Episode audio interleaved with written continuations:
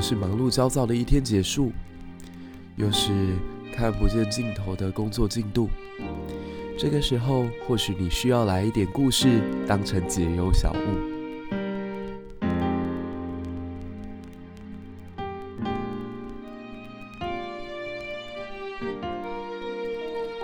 科技始终来自于人性，那历史就始终来自于人心。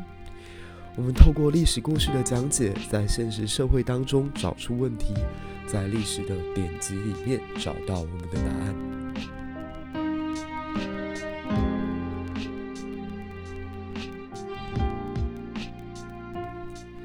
小至个人的情感，大至国家的发展。其实，我们都可以在历史当中找寻到你我所追求的答案。或许这是一个迷惘的时代，但也停止不了我们追寻真理的脚步。让我们更加理解彼此，更加有同理心，更加勇敢、热情地拥抱这个世界。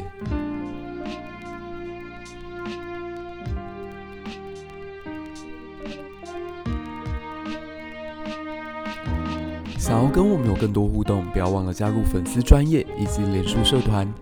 如果喜欢我们的节目，也不要忘了到 Apple Podcast 给我们五颗星的推荐加评论。你的鼓励将会是我们做节目最大的动力。如果可以，也给我们小小的一杯咖啡作为节目的赞助吧。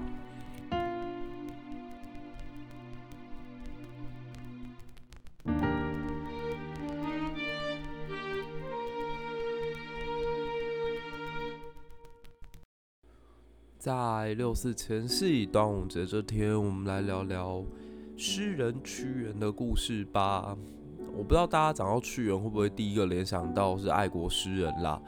因为其实这几年，二零二零以后吧，我发现越来越多的人会在端午节这一天来讨论屈原到底在历史上的定位是什么。然后我记得当年严泽雅女士有写过一个观点，特别特别的有意思。她说。你们在嘲笑现在年轻人有亡国感，是因为被政治感染。其实最有亡国感的一个文学家或者是社会观察家，最早就是屈原啊。屈原他在那个时代里面，他一直有一种自己的国家要被强权并吞的恐惧嘛。那甚至他也对政治不满啊，就是现在很多人会觉得说啊，文学归文学，政治归政治，历史归历史，能不能跟我讲正确的历史？文学就是创作就好了，艺术的东西为什么要掺杂政治在里面？我觉得这个观念还是要给大家哦，就是文学它是长在一个社会氛围当中的成品，它如果脱离了那个社会，那个文学它其实不会让你有很大的共鸣。那如果一个文学它不能反映到当代人们他可能内心当中所遇到的焦虑或者是困难，也不能呈现出社会到底遇到了什么样呃冲突与状态的话，其实这种文学是没有生命力的，就很像一九五零年代的反共文学，它讲的东西根本就太魔幻现实了。所以你再怎么中党爱国好了，你告诉我你现在有印象当中哪一篇反共文学到现在还你还是觉得可以朗朗上口？或者让你觉得很感动，没有啊？那一样的，当时其实屈原写的作品当中就反映出来非常深沉的那种哇，国之将亡，现在我们该怎么办？然后国王又劝不听啊，政治又一团乱啊，国家现在遇到了一大堆卖国的小人啊，还在高唱以美论啊，哈，没有，那个时候没有。那这个时候我到底该怎么办呢？对，这是屈原大概在现代意义当中被赋予的第一个问题，他到底是不是一个爱国诗人？他是不是一个中国人？然后第二个问题，这个我也觉得也蛮好玩的，也就是大家对他的爱情世界感到非常的好奇。呃，多年以前，我记得好像有看到厌世哲学家老师他写过一篇文章，在讲哇，这个屈原其实是应该要被护家盟抵制的。这个国文课本当中出现屈原的文章，实在是太大逆不道了。这个护家盟应该要出来挑战一下，因为屈原可能就是一个男同性恋，他一直以来都呈现了非常浓厚的厌女主义。我觉得。屈原他的文章，如果把它完全翻译成白话文的话，他搞不好会得到一群人对他特别的崇拜哦，就是八卦版里面那些找不到女朋友的鲁蛇们。就因为其实屈原超级讨厌女性的，就是如果你去看他文章当中在讲到他呃跟皇帝之间的往来都是一群女人，一群狐狸精这边魅惑。嗯，对，我觉得有的有某种程度上有点像那些会讲什么台女的那种肥宅会很喜欢的口味吧，就是他文笔之下的确是有这样的一个特质。不过真的是这样吗？我们等一下也可以再来说啦，因为我们对屈原真的有蛮多误解的。好，然后呢，再来我们一开始从他名字说起好了啦。就是很多人会说，哎、欸，他到底叫屈原呢？叫米原呢？叫米平呢？还是屈平呢？到底应该怎么叫他才对？呃，先说他叫他是米姓屈氏，名平字原，你知道吗？米米姓屈氏，名平字原。那古代是这样啦，就是姓大概是指你是从哪里来的，它反映出来的是你的祖先，像说。我们在讲这个秦始皇，秦始皇他姓嬴嘛，嬴姓，可是他真正的氏是赵，所以如果真的回到那个年代，可能是要叫他赵政，而不叫他嬴政。那嬴是他的祖先或他的祖地，赵则是他后来的一个呃居住的地方，或者是跟他官职相关的。所以，如果我们从屈原这个名字来看的话，他应该是叫屈平会比较适合一点。米是他的姓，屈是他的氏，名是平，所以字是原。好朋友可能叫他屈原，OK，就很像我们在看《三国演义》的时候，关羽跟张飞他们彼此称呼是云长，还有翼德，OK。所以我们回过头来讲的话，我觉得应该是叫他屈平。那。呃，屈平先生他出生的那个年代呢，大概是在楚宣王的时候吧。好，这个时候我们就要来讲了，为什么在整个屈平的文章里面会呈现一个这么大的厌秦，或者对于秦国这么恐惧哦？首先呢，可能跟大家先澄清几个点。第一个是大家想到秦国就会觉得，嗯，秦国不都法律非常的严苛吗？秦国就是虎狼之国啊，所以当然天下都要反对他。那秦国法律有没有很严苛？其实并没有，就是过去我们都会觉得这个陈胜吴广之所以会造反啊，刘邦跟项羽他们会起来反抗啊，然后天下会有这么多人愿意卷卷进去，是因为这个秦国它的统治实在过于暴虐，它的法律很严格。可是，在云梦泽发现那个睡虎地秦简之后，会发现说，哎，没有哎。秦国法律其实还蛮宽松的啊，他既收的税也没有很高，然后对女性还蛮尊重的，甚至你出去服役还可以请假，因为他在里面就是那个秦国当时的一个官员叫做喜，喜乐的喜，然后他就说，哎，有那个民夫他需要请假是因为生病这样，哎，所以那个时候比你想的可能还要来得更宽松一点吧，那。如果说秦国真的法律超严格啊，对底下老百姓都超不好，那大家有没有想过，他完全就犯了一个逻辑上很大的错误？那为什么后来秦国人口会越来越多？如果商鞅变法，他其实是把整个国家变成一台毫无人性的战争机器，然后让大家都畏之如虎，那照理说秦国应该不可能人口变多啊，搞不好人口还外移嘞。可是为什么当时大家会选择找投票给秦国？就某种程度上来说，他的法律可能比起其他国家更来的对一般老百姓更有一种弹性或者社会流动力。那社会流动力就是指说，秦国他在作战的时候，他是给很多呃士兵拥有。升官跟加爵的可能性的，他们上战场就很像在创业一样，砍下一颗人头，他回来就可以报功，报功多了你就可以封爵，封爵之后可以世袭，你家还可以拿到很多这种国家给你的补贴。那也靠着这个战争机器，它不断在扩张，所以它有一直从国外获得新的利益的可能性，所以就变成说我只要上了战场都是在建功立业，所以才会有虎狼之师这样的一个称号。可是你有没有想过，其实这个做法也是双面刀。就是对于其他国家来讲，他们之所以反抗秦国，是秦国的作战方针只有一个，想尽办法消灭你的有生力量。以前可能打一场仗，我只要能够把主帅砍下来，然后能够把这个战线往前拉，然后让我的战场能够呃获得局部的胜利，然后最后来逼迫你割土，这样大概就结束了。春秋时代都是这样嘛，就是像说晋楚城濮之战，已经是春秋规模最大的一场战争了。可是你好像也很少听到说，哇，一场战争下来可能死个几十万人，没有听说过这种事情啊。整个春秋虽然无义战没有错，但至少没有这种杀人营业、杀人营城的这种状况，流血嫖掳这些都是到战国才有。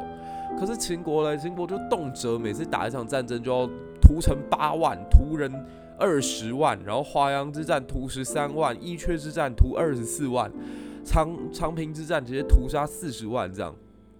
所以当当然让天下列国就觉得哇，秦国这是什么东西啊？这根本就外星生物啊！所以楚国当时也好，或者当时魏国三晋也好，都疯狂要抵制。秦国再继续往东扩展嘛，这这是一个必然的结果。那其实我觉得屈平或者说屈原他活的那个年代蛮特别的，他刚好是处在一个秦国要从三强之一变成独霸的地位的一个关键年代。我们这必须要回复到战国时期的一个格局哦。战国时代最早崛起的是位于中原的魏国。魏国真的是占尽天时地利人和啊，就是刚好遇到明君魏文侯，然后又刚好在一个黄河平原最肥沃的地方，然后他文化又昌盛，经济又繁荣，偏偏那个时候又遇到一个很厉害的将领，叫做吴起。吴起帮助魏国训练出一支能够在后来征服沙场、四方作战几乎都获得胜利的部队，叫做魏武卒。那有了魏武卒跟强将，还有非常丰厚的国力，就让魏国在战国初期是崛起的。那一直到什么时候开始出现分歧呢？大概要到马陵之战的时候吧，就是当时的秦国他已经开始注意到。东边的魏国如果再继续打我的话，我就要灭掉了。所以秦国开始说：“好，我乖乖变法，我什么事都不跟你们再有往来了，我就不去招惹你们魏国。魏国最棒了。”这样，所以其实有一段时间，秦国对魏国的姿态是踩得非常低的哦。那个时候，秦孝公还曾经派过商鞅去劝魏国的国王说：“诶，你那么牛，你那么厉害，你那么棒。”要不要你干脆直接称王算了，你就绕过周天子啊，你现在也可以当王啦，你有那个实力啊，这样，所以的确就把那个时候的魏惠王就哄得一愣一愣的，他就真的称下车，然后称夏王。注意哦，他不是称其他的名号，他比如是称魏王，他称夏王，就是古代黄河流域这一带都被称为中夏或华夏嘛，就是。这个古代夏朝夏国就建立在这个地方二里头这一带，阿斯那也刚好又是魏国的领土之一，所以他就说：“哎，我就是夏王了，我就是这一带的领主。”所以你听到这边就知道说，其实自古以来那块土地是分裂的，它没有一个很完全统一的意识，甚至中国这个词汇它所指的就是指黄河流域最核心精华地带的那个地方的城市。所以你说屈原是不是中国人呢？我觉得这完全就不是啊！我我有看到 C，就是香港的一个报纸吧，香港零一，他们讲说屈原当然是啊，因为楚国是周天子封出去的国家啊，周天子代表中国啊，所以楚国是周朝神圣不可分割的一部分啊。那这个屈原当然就是中国人哦，我觉得这个说法真的是太暴力了。然后还有看到蔡正元讲了一个观念，我觉得很有意思哦，他说。你要把当时的周天子视成是一个 president，然后当时的楚国、秦国、赵国、齐国，这都是 state。因为你如果现在去看 state 这个字，它的翻译就是国嘛，所以我们在翻的时候会翻加州还是翻加国？会翻加州，因为我们知道说在那个加州这个地方虽然叫 California State，但是它的上面还有一个 US president。所以他是用这个概念来带，就是说周天子是那时候的 president，那顶多楚啊、赵啊、齐啊、秦啊都只是州长这样子而已。呃，这基本上也是一个张飞打岳飞的概念啦。因为我这么说好了，周天子他之所以被称之为天子，是因为他上面有一个爵位叫做王。那到了春秋的时候，我觉得这个概念可能还可以这样讲，就是说楚国也好，呃。齐国也好，晋国也好，秦国也好，他们都只敢称公。哦，当然楚国已经独立了啦，楚国已经自己称王了嘛，所以楚国应该已经不在那个体系之内了。那其他地方都还称公啊，所以你可以说这个公就是那个年代的州长，那晋文公、齐桓公、宋襄公、秦穆公，这都州长。那周天子是 president，这我可以接受。可是到了战国，大家都称王了，就是所有人都已经不把他当一回事了，所有人都不把周天子。当成自己的共主了，他能称王我也行这样，所以到了战国，我觉得这个概念已经不能用了。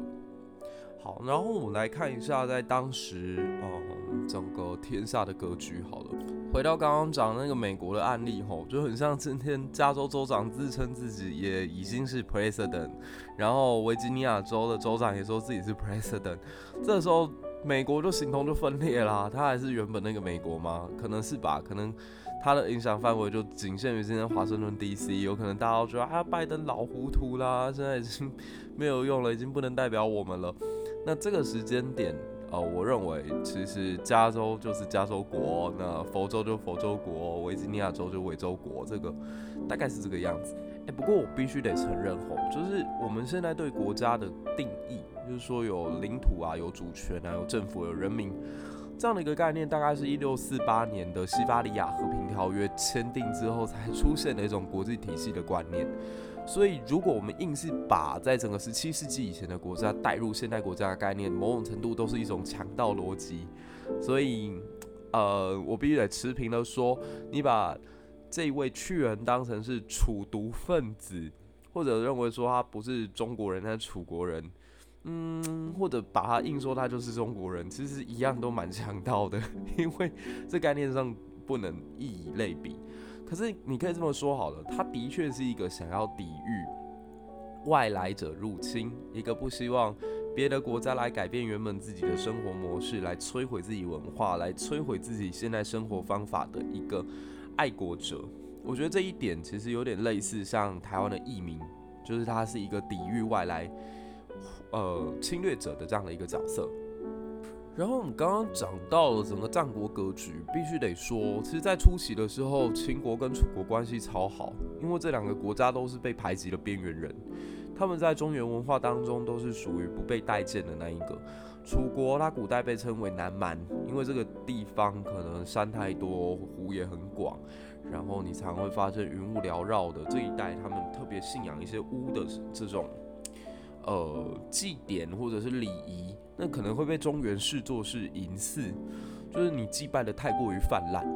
那当然跟中原后来越来越去除掉宗教化的这种色彩，存在很大的差异。那秦国呢？秦国它是由一个养马的人所建立的国家，他们第一代先祖就是一个帮周天子牧马的人，所以等他成立国家的时候。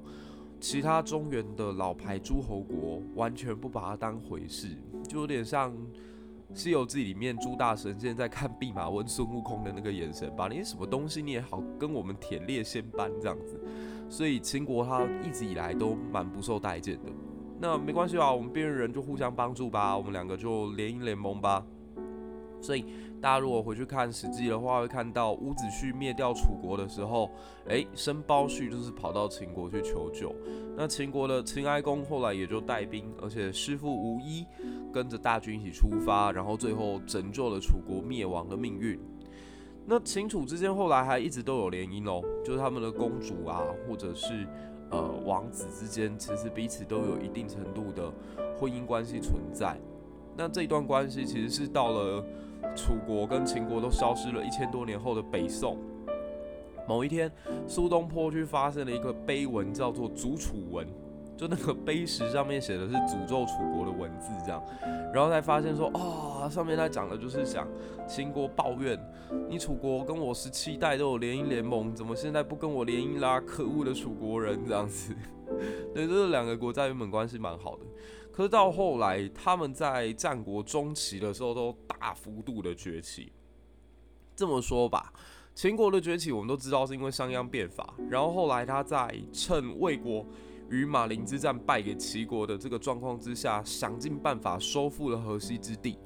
那拿到黄河以西这一块非常肥沃的农业精华区之后，秦国也开始茁壮起来，然后开始出现了可以东出函谷关，与天下诸侯竞一争雄的这样的一个态势。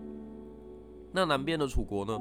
南边的楚国在魏惠王时期也曾经一度兵临黄河，就当时吴起这个大将军曾经一度把军队带到黄河边上，要跟魏国一决雌雄。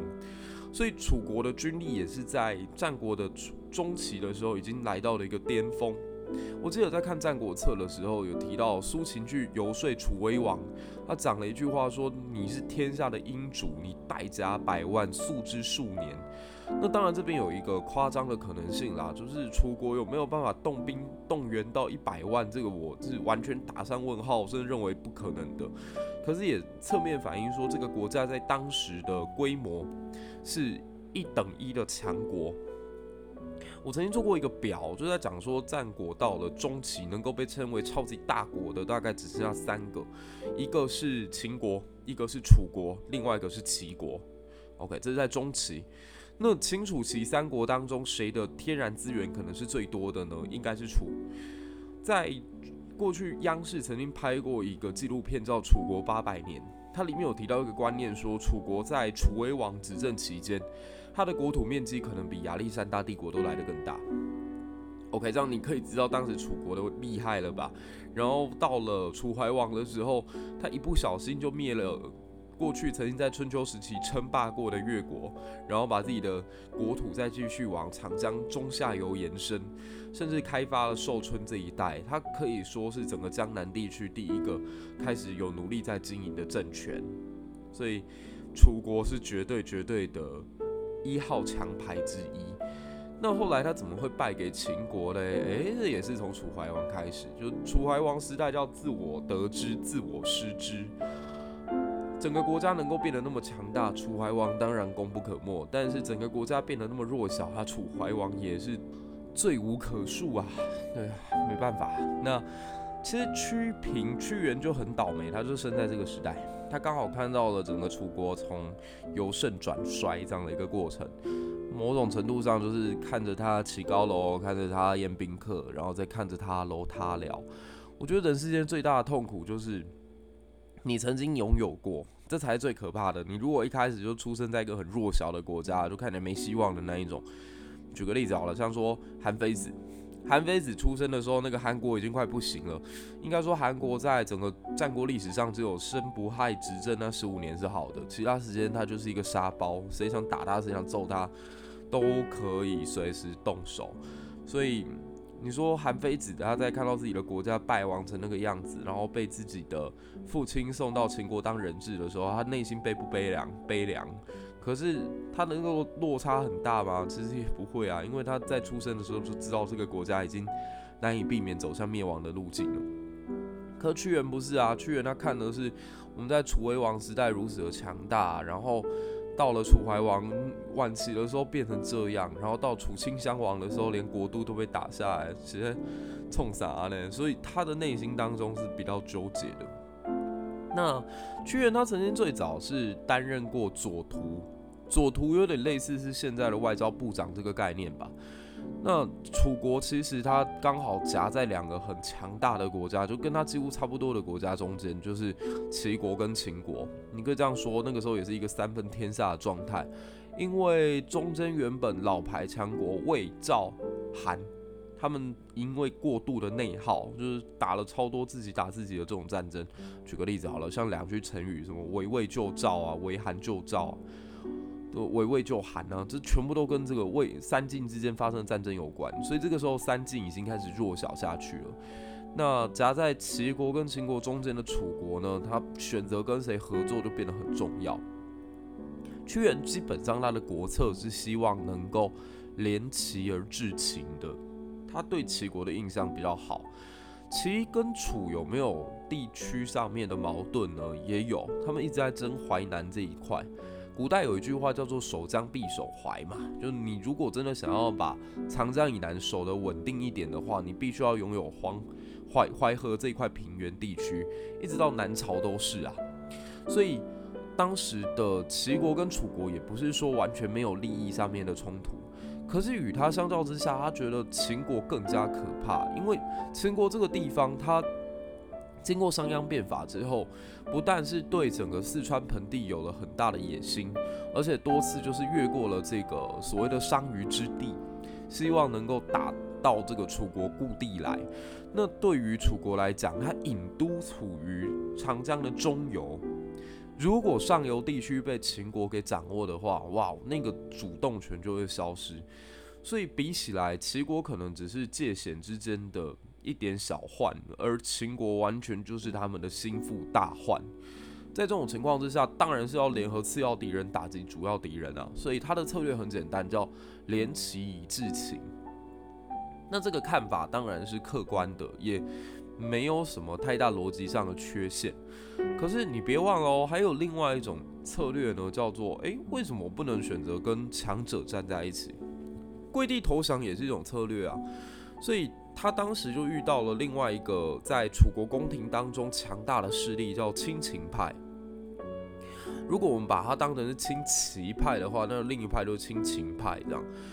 他当年当上左徒的时候，大概只比楚国的宰相低一级而已，所以按理说他原本应该是一个呃影响力极大的人，可偏偏当时亲秦派的代表更强，因为他直接是楚怀王的儿子子兰，公子子兰，还有上官大夫靳尚。那这两批人呢，他们其实很想要维护两件事哦，第一个是自己的贵族特权。就假如现在我们采取跟屈原同一套策略的话，屈原他是一个改革者，他是希望能够加强更多中央集权的，那也就是削弱他们楚国在地一些贵族的利益，像说土地的收税权，像说士兵的动员权，或者是其他他们原本贵族可以享有的既定利益。所以屈原他除了在国策上面有可能会跟他们不一样以外，在内政方面更是冲突加剧。那大家就会这样啊，既然呃我在内政这块可能会被你剥夺掉我的既得利益的话，那我就把这个层次再往上拉，拉到外交。所以他们就选择跟秦国站在一起，因为秦国这里非常善于用贿赂的方法来进行外交。那秦国这个时候刚好也遇到一个我认为啦，可能是整个战国史上最道德底线低劣的一个外交大臣，叫做张仪。那为什么我这样讲他呢？因为如果大家看过《大秦帝国二》，应该会蛮喜欢张仪的啊。你看张仪多厉害的一个人啊，叫翻手为云，覆手为雨，见人说人话，见鬼说鬼话。然后又是找一个好像过去演过《武林外传》的吕秀才来演的吧，就觉得他很棒。实际上没有，就是你去看张仪的外交策略哦，其实非常明显，就是用欺骗的方法，在短时间获取暴利。那获取暴利之后呢，再去离间其他国家之间不联合起来的这个状态，进而进行一一击破。那当时就发生一件这样的事情了，就是秦楚两国，他们因为关系越来越恶化，那楚国就觉得，诶。刚好三晋现在也变弱了嘛，那三晋现在他们想要联合起来，好好的对付秦国一把，那我也来，我也跟你们三晋走在一起，所以当时楚国就想要当这个老大，就是说，哎，我们来合纵攻秦怎么样啊？我来担任合纵长。OK，那秦国当时压力是很大的，就觉得哇天哪，一个楚国都难以对付了，现在他跟三晋那帮王八蛋又站在一起，吓我们完蛋了。结果张仪就跑去跟楚国的怀王说：“怀王，要放过我们秦国一马吧。这个三晋加上你来攻打我们，我们大概就是亡国了。那与其亡国，不如这样，我来跟你当个好朋友。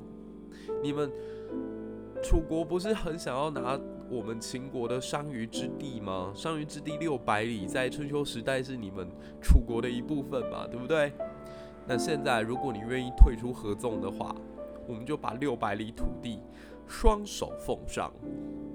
然后这件事情丢出来之后啊，那个楚国的郑袖啊、子兰啊、靳尚啊这帮人就很开心，就说：“哎，怀王，你看那个屈原就是在骗你，屈原他都是一直要跟秦国作对，你看现在跟秦国在一起多好，我们只要能够点个头，答应人家跟他当的好朋友。”哎呀，两国一家亲嘛，对不对？这个打断骨头连着筋嘛，我们就把这个商于之地拿了，哎，能够挣钱不寒碜这样，OK。那这个时候的楚怀王内心当中当然是纠结的，就是一方面他重用屈原，但是摆在你面前有六百里的土地耶，你能够对他不动心吗？OK，所以后来这个楚怀王就立令智昏。他就真的相信了张仪这句话，就说好，那我们退出这个呃联盟，我们跟秦国站在一起，那我们要六百里土地哦。那这件事情呢，就这个楚国派了一个大使，然后跟张仪一起回到秦国，就说那我们要画押嘛，这个土地交割之前，必须要双方有大使在，那我也必须要回去回报我王，秦国这边的国君答应了之后，这六百里土地就是你楚国的啦。结果等到这个大使跟着张仪回到秦国之后呢，诶，张仪忽然间就生病了，就是说对不起，我现在见不了你哦，让我休息一下这样。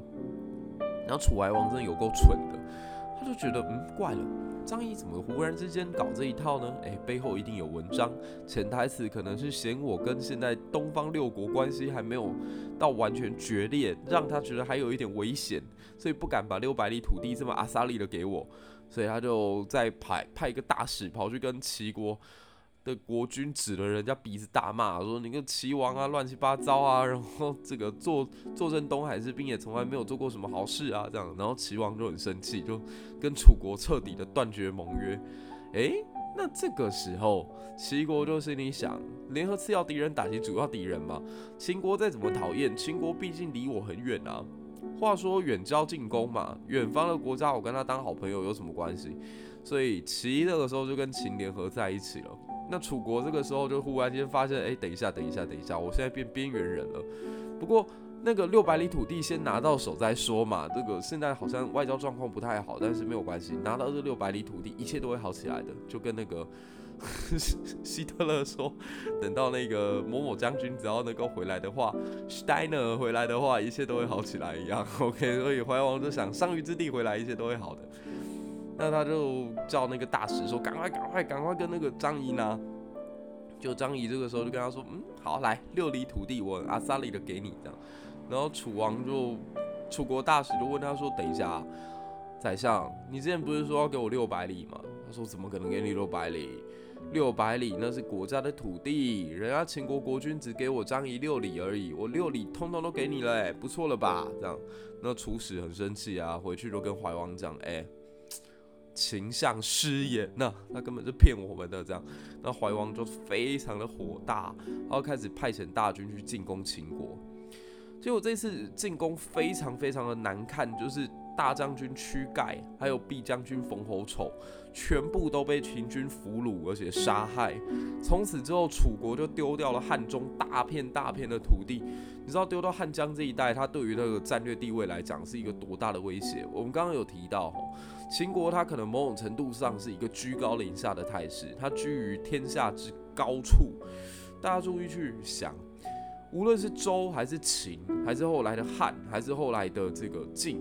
它基本上都是占有凉州或关中这一带，所以一直到隋唐的时候，谁占有关中地区，谁就能够最终得到天下。秦国这个时候是占有关中的，那现在再继续让它往南占据了汉中，对不起，它就打通再继续下四川的能力了。以前我们都讲一句话叫得陇望蜀啊，你得到了这一片土地之后，你就可以想办法再翻越大巴山进到今天的四川盆地这一带。那从此之后，天府之国加上天下之富，全部都握在你的手上。所以怀王就发现惨了，我不但是损失八万有生力量，现在还把很重要的这块土地给丢掉，所以才忽然间想到，哎呀，早知道听屈原的，我们跟。齐国联盟的话就不会被打成这样了，所以又重新让屈原回来。结果屈原就立刻跑到齐国去，然后跟齐王说：“对不起，我们真的错了。” OK，那这样看起来好像一切都要变好了嘛。结果偏偏这个时候，秦国又动了非常聪明的一个脑筋，他就跑去跟楚怀王讲啊：“怀王，我知道你们这一场战争打完之后，你们受伤很重。”然后我听说你们跟齐国恢复盟约了，别这样嘛，我们两国再怎么讲都还是亲戚啊。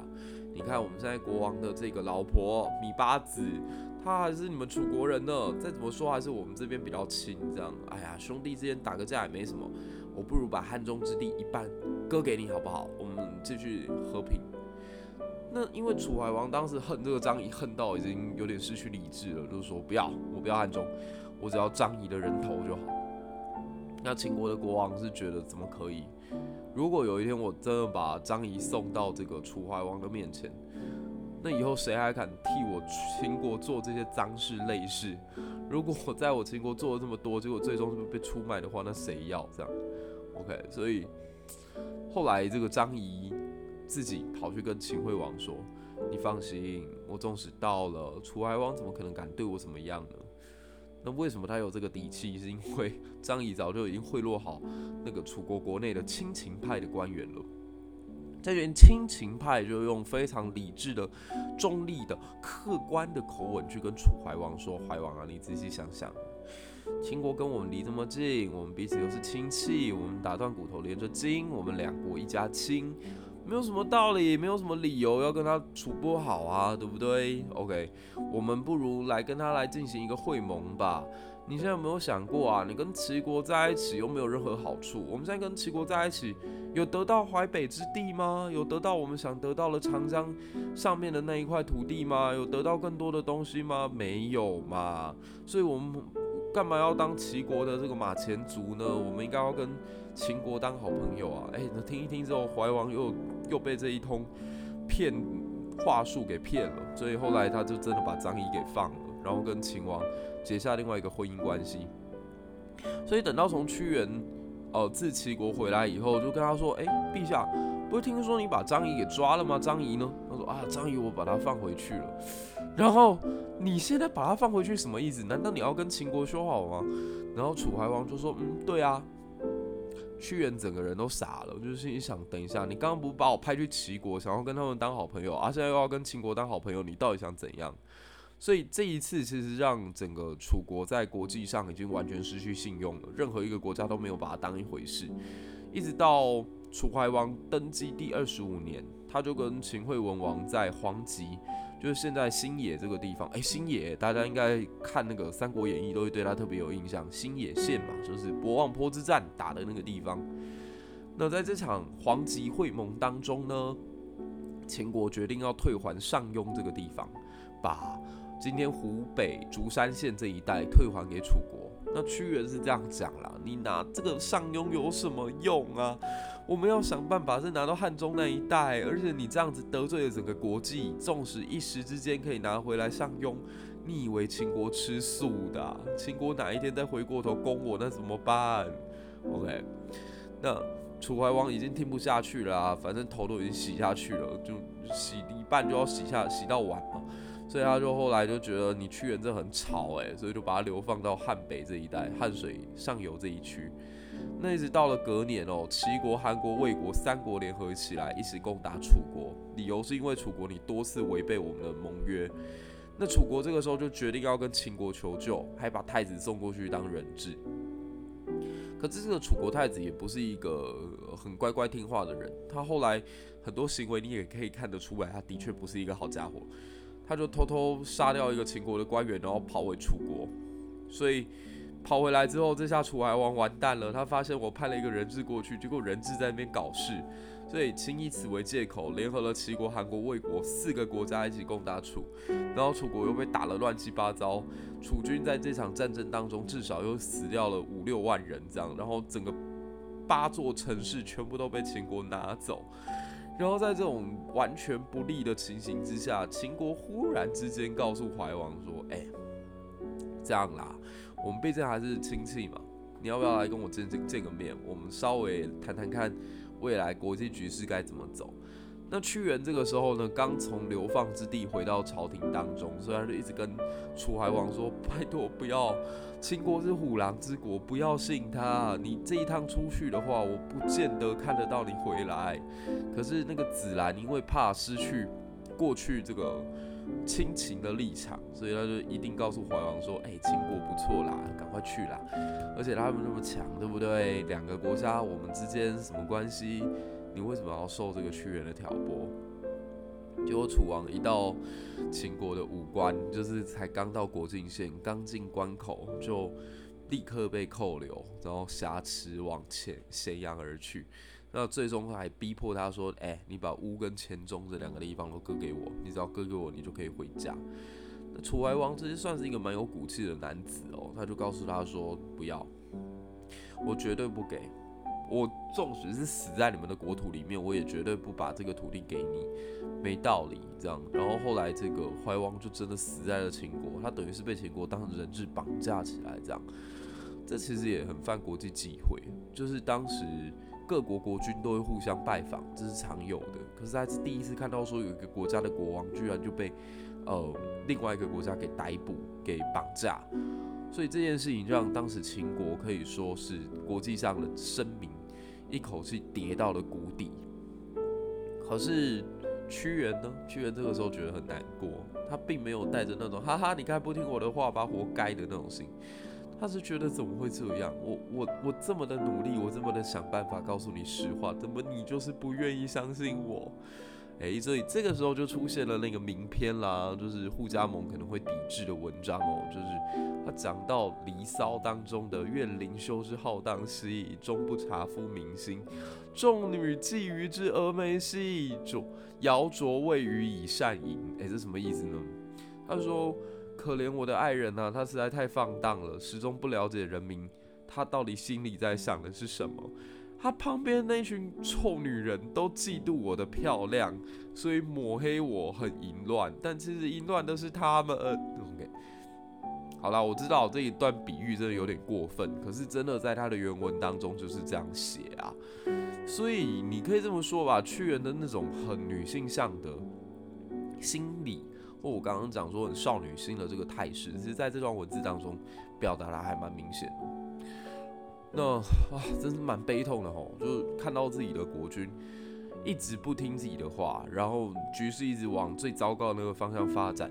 就楚怀王某种程度上避掉所有正确的选择啦，就是每一条路都选最错误的那一条这样。可是这还没有让屈原完全对政治死心，他当时。听说自己的太子楚顷襄王回来了嘛？那我还是要想办法辅佐他，毕竟他是曾经赏识我的先国王留下来的一个接班人，所以我也要继续辅佐。那一直到楚顷襄王六年的时候，这时候改打了一场改变整个战国格局的大战，叫做伊阙之战。那伊阙之战呢，是当时白起的成名之战。白起大家应该知道吧，就是武安君，战国时期的杀神。他在伊阙之战当中斩首二十四万，把对手的公孙喜、鲍渊等人真的是打得六落花流水。然后趁此余威之下，白起也等于在写一封信给楚王说：“哎，你们楚国背叛过我们秦，对不对？”而且你们过去楚怀王在我们国内坚持就是不割让我们成郡这样，所以我们两国现在是死敌了，来决战吧。那楚顷襄王看到这样的威胁，居然是感到忧虑以外，他想到的第一个方法就是想办法讲和。那屈原完全不能忍受啊！他说：“哎、我们今天楚国已经被欺负到这个地步了，你居然还想着怎么下跪？他一定要坚持过去的那个什么黄棘签下来的共识，一定要跟对方卑躬屈膝吗？”那很奇怪吼，楚清襄王这个时候不但没有去责怪子兰害死了自己的爸爸，甚至还跟这个亲情派站在一起。所以这个时候我们就可以看到啦。屈原这个时候写出来的好多诗都是在讲为什么我好怀念怀王那个年代啊。OK，那他还指出说，楚怀王最后为什么会客死他国异乡，就是因为我们国内有一些人呐、啊，其所谓忠者不忠，其所谓贤者不贤也。我们国家当中出了内奸呐。那其实他在暗暗指的就是他，呃，以前亲秦派的官员子兰嘛。那子兰跟晋尚看到屈原这个表态，就感到哇完完蛋了，危险了，他要对我们进行政治清算了，所以就跑去跟这个楚新襄王说：“你看，现在开始出现驱色恐怖了，屈原开始在胁迫我们了，好可怕哦，屈利班这样，所以赶快来就我们要想办法把这个人给给排挤出去，不然这个人留在我们的宫廷当中，像一条疯狗一样，对我们这群亲秦派官员乱咬。”拜托，亲秦派也是爱国好吗？我们都很爱楚国，我们其实都很想要团结，可是屈原在破坏我们的团结，这样，所以我们就可以看到了，当时屈原就再次被流放，他被流放到哪里去呢？就到达了今天安徽青阳县这一带。那如果说我被流放了，看到国家越来越好，OK，那我可能就变成一个醋坛子，就每天发一些牢骚啊，讲一些很酸的话，那也就算了。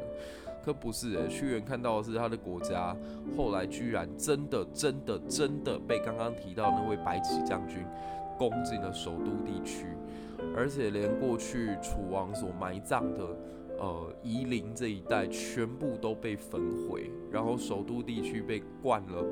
满满满满的江水，然后就看到自己的国家一步一步走向灭亡。你觉得屈原这个时候还有活下去的动力吗？所以他最终就在长沙附近的汨罗江自杀了。诶，我必须得说，其实我不是很喜欢看屈原的文章，因为屈原的文章真的让我会想到卡夫卡，他根本就是楚国的卡夫卡。就是一个极为失败、极为黑暗，但是能量极强的一个作者。我怀疑他跟卡夫卡其实都是有严重忧郁症的，而且他们的那种忧郁是会传染的。嗯，过了几百年后，有一个文人，他也同样在年纪非常盛年的时候被贬谪到长沙这一带来。那也因为他一直在想到都是屈原讲的这些。文字，所以后来他也是年纪轻轻就忧郁而死。那个人叫贾谊。那嗯，后来屈原他在六十二岁的时候选择自杀，那当然就被大家认为说他是一个爱国者。这样，那也的确在他死掉之后的五十五年吧，楚国也就真的被秦给灭掉了。他的确是看到了自己的国家如果再不改，灭亡只是一条必定的道路，所以他实在受不了，忍不。